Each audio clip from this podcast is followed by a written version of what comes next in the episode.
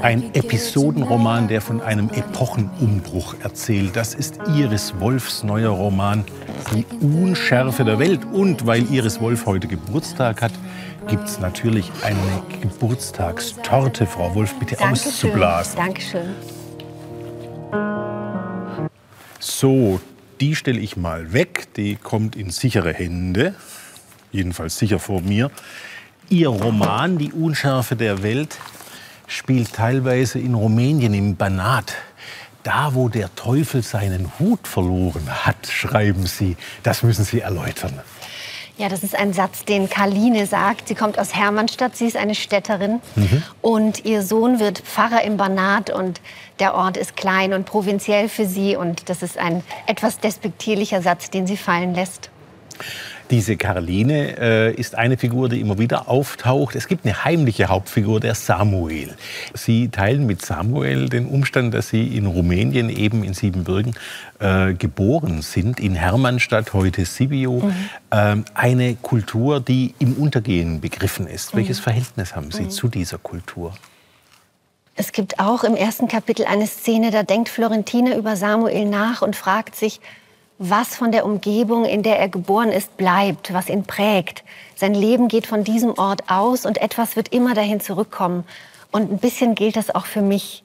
Alle meine Bücher führen mich immer wieder an den Ort meiner Herkunft zurück. Und ich hadere manchmal damit und frage mich, was, warum? Aber eine gewisse Bildhaftigkeit, glaube ich, meiner Sprache ist an diesen Ort gebunden.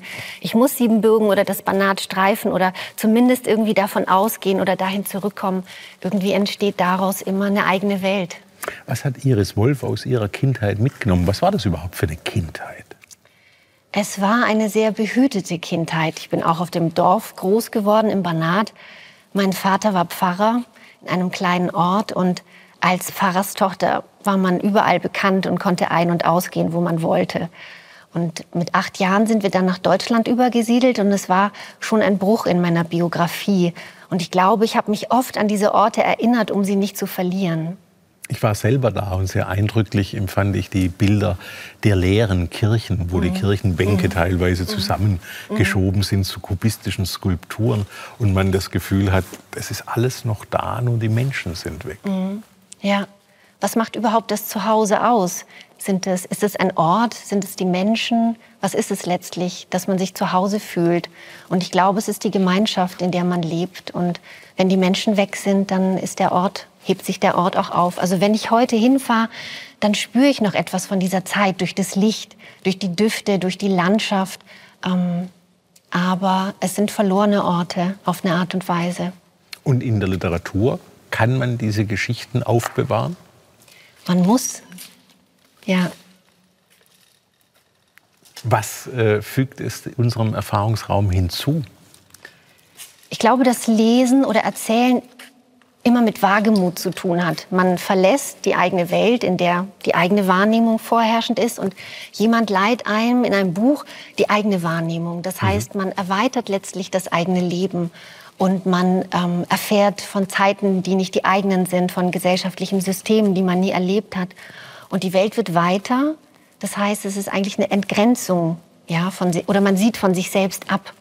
Und deswegen ist ähm, wird die Welt weit durch Literatur. Jetzt erzählen Sie in die Unschärfe der Welt ziemlich ruhig.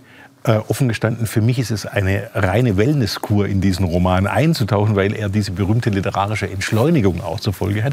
Dennoch, und das hat mich wirklich verblüfft, obwohl Sie eine solche gemessene Sprache verwenden, sind da richtige Action-Szenen drin, fast an James Bond-Filme erinnernde. Da gibt es eine Geburt bei hohem Seegang, äh, das Schiff äh, droht unterzugehen, obwohl es verteut im Hafen liegt. Und es gibt eine ganz abenteuerliche Fluchtgeschichte mit einem Agrarflugzeug.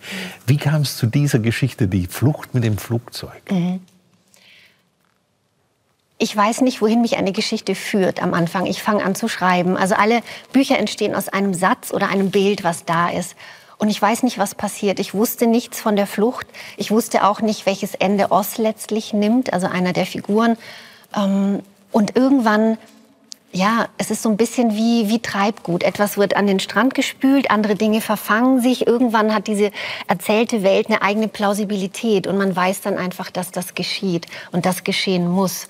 Und jetzt diese Szene mit dem Schiff, das ist eigentlich auch eine meiner Lieblingsszenen. Es hat so viel Freude gemacht, sie zu schreiben.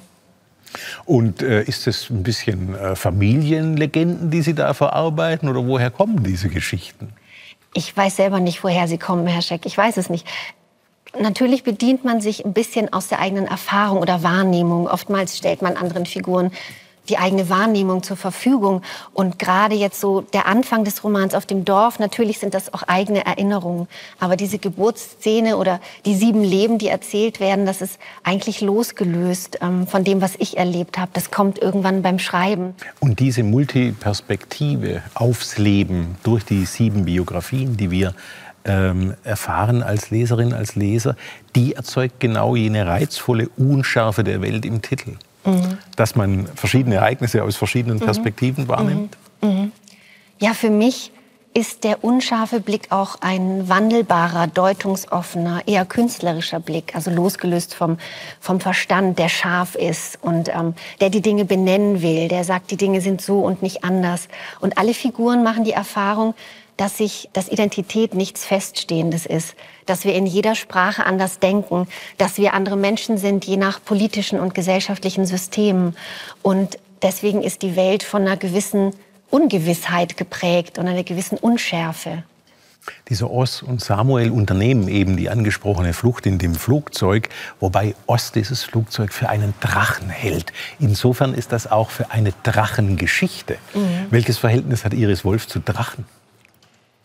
Es ist lustig, weil am Anfang wie gesagt, wusste ich nicht, wohin mich dieses Buch führt. Und ich sehe bestimmte Dinge, wie eine Frau, die im Morgenmantel auf den Treppenstufen sitzt, dann Schafe. Und dann tauchte ein Drache auf. Und ich habe mir die Frage gestellt, wie passt denn ein Drache in die Form der Literatur, die ich schreibe? Ich wusste es lange nicht, aber er war einfach da, ich habe ihn gesehen. Und irgendwann war das dann klar, dass es für Oss ähm, ja, eine Art psychische Erkrankung ist. Und vielleicht wird dieser Drache auch irgendwann im Buch zum Symbol für die ganze Diktatur. C.S. Lewis hat ja mal berühmterweise gesagt, dass die höhere Wahrheit von Drachengeschichten nicht darin besteht, zu behaupten, dass es Drachen gäbe, sondern dass man Drachen besiegen könne. Mhm. Was ist das Erste, was Iris Wolf macht, wenn Sie zurückkehren äh, nach Sibiu, nach Hermannstadt ins Bernat, nach Siebenbürgen? Ich besuche das Elternhaus meiner Großeltern, also das Haus meiner Großeltern. Mein Großvater hat es aufgebaut und hat sein Leben lang, auch nach der Auswanderung, diesem Haus nachgetrauert. Und ein wenig von seiner Trauer spüre ich auch, wenn ich es aufsuche. Ein wenig kommt mir so vor, als ob Sie Häuser bauen, aber Papierhäuser, mhm. Literaturhäuser. Mhm. Da haben Sie recht. Für mich ist ein Buch ein Haus. In dem Sinne, als dass ich möchte, dass die Leserin, der Leser dieses Haus betritt, dass er buchstäblich mit dem eigenen Körper in diesem Haus anwesend ist, dass er weiß, wie das Licht durchs Fenster fällt, wie es da riecht, wo die Figuren im Raum stehen. Ähm, ich möchte immer, dass die Figuren lebendig werden und dass die Leserinnen und Leser ihm begegnen wie echte Menschen. Von daher ist es eine treffende Metapher. Iris Wolf, vielen Dank. Die Unschärfe der Welt erschienen im Verlag Klett Cotta, ein Palast der Erinnerung.